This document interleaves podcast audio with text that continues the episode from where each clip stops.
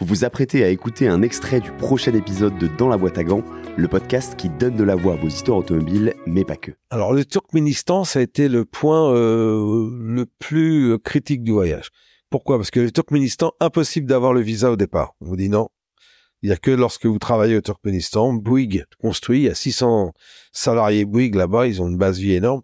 Donc c'est un très gros pays, hein, euh, avec beaucoup de ressources par le gaz, euh, mais plus ou moins une dictature, je crois, un numéro 3 au monde. Hein. Il nous ont dit, vous aurez au poste frontière la possibilité de prendre un visa transit de 5 jours. Donc je passe par une société pour les visas, c'est toujours plus professionnel, et ils me disent ça. Je dis, est-ce qu'on pourrait l'avoir par écrit, cette, cette formule, que je puisse la montrer s'ils nous demandent ça Ils retournent une deuxième fois à l'ambassade, ils disent, non, non, non, c'est la procédure. Ils arrivent à la poste frontière, il faut juste deux points. Il faut qu'ils aient le visa du pays suivant, c'était l'Iran, et une réservation d'hôtel dans la capitale. Ils présentent ça, ils ont un visa transit. Parfait. Mais néanmoins, moi, j'aime pas ça. Parce que là, on avance euh, vraiment sans filet, pour le coup. Et quand on arrive au Turkménistan, déjà, le premier checkpoint, il, refroidit, quoi. Il y a des gars qui ont des casques, des cagoules façon GIGN, des Kalachnikov euh, démesurés, ils tournent autour de la voiture, ils nous demandent de voir le moteur. Et, puis, le, gars qui est dans son checkpoint, là, qui, mange des pistaches, euh, qui aucun mot d'anglais, tourne toutes les pages et me montre euh, visa. Donc je lui explique non, euh, transit visa, euh, il comprend pas. donc en, bon, en insistant un peu, il nous fait aller au, vrai poste frontière. Donc là, c'est un no man's land. Hein, on passe avec la Porsche et des grillages qui font 10 mètres de haut. Enfin bon, et on arrive à ce poste frontière. Là, il y a 100 camions qui attendent et nous. Tout le monde se retourne, ils entendent arriver la Porsche, on la voit de loin et on l'entend surtout. Donc le grand chef arrive avec tous ses galons, il, vire tous les camionneurs, euh, il tourne le truc, il me dit visa, je dis non, non, transit visa, et lui parlait un peu l'anglais. Il me dit invitation. Il veut une lettre d'invitation. Ah, je lui dis non, euh, on n'a pas, on fait, on reste pas, on fait traverser. Donc euh, voilà ma réservation à l'hôtel, voilà mon visa iranien. Vous voyez, on fait que traverser. Il me dit non, il vous faut une invitation pour rentrer chez moi écoutez, non, votre ambassade, ah, il me coupe, il me dit mon ambassade, on n'a rien à faire. Moi, je revois le geste, hein. je suis un petit monsieur. I am a little man. Mais je connais ma loi ici. Dehors, go back. Et il nous jette les deux passeports. Au milieu des, des 90 chauffeurs iraniens qui pensaient qu'on n'avait peut-être pas compris. Il dit, il tell you you need invitation. Je dis, ouais, j'ai compris. Et alors à ce moment-là, je dis, mais attendez, euh, faut pas s'énerver. Mais je lui dis, mais attention, votre ambassade, c'est quand même euh, votre pays dans mon pays. C'est officiel. Je vous répète que je suis un little man. Je connais ma loi. Et là, petite lueur d'espoir, je lui dis, mais, mais on peut pas retourner en Ouzbékistan. On avait un visa, on est sorti. On est sorti, vous voyez, on avait entré et sorti. Il y a des visas à multiples entrées, c'était pas le cas. Donc je peux pas retourner. Et là, il esquisse un peu sur eux et dit, mais vous n'êtes pas rentré chez nous. Donc là, j'insiste pas, parce que là, je sens que ça peut partir en dérive. On ressent vraiment la tête basse, entouré de tous les camionneurs, au milieu de tous les gros camions, et on reprend la Porsche et on repasse au checkpoint, au checkpoint, où le gars il est toujours avec ses pistaches. Et là, je dis, je sais pas où on va là. Mais bon, on n'a pas d'accident. On retourne en Ouzbékistan. on avait fait un départ en fanfare. Ils étaient tellement heureux, photos. Ils nous voient revenir, ils comprennent pas. Ils fait un départ un peu euh, le. Alors c'était un launch control, si on peut appeler ça comme ça, quoi. Voilà, il y a eu un, équivalent à ça, avec tous les gars en mode vidéo. Souvent, ils voulaient des parcours. On a des flyers, ça c'est très important, des photos. Enfin, j'en ai parti avec 1000 flyers où il y a la photo de la voiture, le site. Et ça, quand quelqu'un, y compris maintenant, hein, m'arrête, je leur donne un flyer. Et donc, euh, sur un papier un peu cartonné, donc là, on en avait distribué une quinzaine, quoi. Ils étaient fous de joie, ils accrochent ça dans leur guérite, ils nous font signer, enfin bon. Et euh, donc, ils nous voient arriver euh, assez contents, mais comprenons pas. Donc, on leur dit, voilà, ils nous font garer.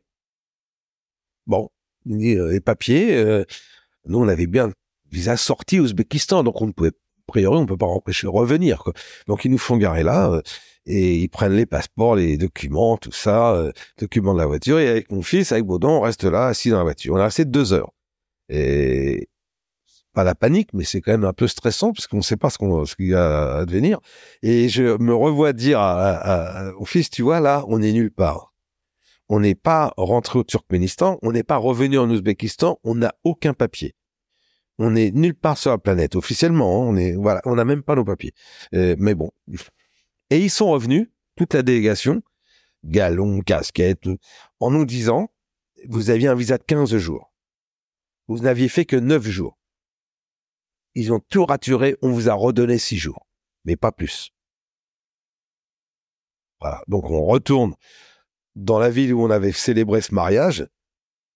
Et là, à minuit, grâce justement à ces préparations qu'on avait, euh, le mail de l'ambassade, je lui fais une tartine, je lui explique. Et à 8 heures le matin, coup de fil. Ambassade de France, au Turkménistan. On a bien reçu votre mail, on trouve ça extraordinaire. J'ai écoutez, je comprends pas. Il me dit, cherchez pas à comprendre. Ce poste frontière, ils font ce qu'ils veulent. Mais je peux vous dire qu'ils n'ont jamais vu un père et son fils avec une Porsche. Donc le gars, il fait un peu de zèle. Il veut une invitation. Vous n'avez pas besoin. Mais, alors, nous, ambassade de France, on va vous inviter, mais je vous garantis rien. Et là, il y avait ce côté, le bouteille à la mer. Tu vois, on est sur notre petit radeau, d'un seul coup, il y a un cargo qui appelle. Tu. Et là, on s'est dit, waouh. Mais il me dit, bon, je dis, on n'a que six jours. Il dit, je sais, mais il y a deux sessions par semaine, on va vous aller passer. Je ne vous garantis rien. Le cinquième jour, ils nous ont dit, on l'appelle deux fois par jour. Donc on connaît Boukhara dans tous les sens. on a fait tous les restos, tous les, toutes les mosquées. Et, cinquième jour, l'invitation. Il nous la fax. Le lendemain, on avait refait les pleins parce qu'il était compliqué d'avoir de la bonne essence. Donc on n'utilisait même pas la voiture pendant toute, presque une semaine. Hein.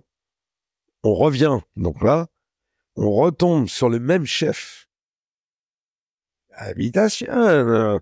Très content de nous montrer voilà, vous l'avez l'invitation. Et là, il nous donne, et là, on dit rien au lieu de cinq jours, trois jours de transit visa. Trois jours. Pour traverser tout le Turkménistan. il y avait quand même des bornes. Donc là, l'ambassade de France m'avait dit, attention, vous n'aurez que trois jours, mais ne dépassez pas, hein, parce que c'est la prison. Là, ça rigole pas. Donc le deuxième jour, on arrivé à Ashrabat, la capitale. L'ambassade de France nous invite à dîner pour avoir tous les détails de l'aventure. Ils adoraient ça. Et le lendemain, ils nous disent, euh, petite, attention, demain il neige, mais partez partez, parce que là, c'est votre troisième et dernier jour. Vous n'avez pas le choix, il faut partir. C'est un peu compliqué la route, mais il faut partir. Et pour cause, tout était blanc, euh, euh, le col, la frontière entre Turkménistan et Iran, c'est un col. Et col fermé, tous les camions bloqués en bas, ils ont rouvert les grilles pour nous laisser partir. On est parti dans le col avec la 928 et on est rentré. On est rentré en Iran. Euh, on est arrivé en Iran, il faisait nuit, quoi. C'était un truc surréaliste. Mais, mais euh, bien sûr, après, ben, on arrive au premier village iranien, on veut dormir, il n'y a pas d'hôtel. Donc on a fini euh, par des voilà, en demandant à un commerçant, il nous a fait suite de le suivre dans une école iranienne religieuse.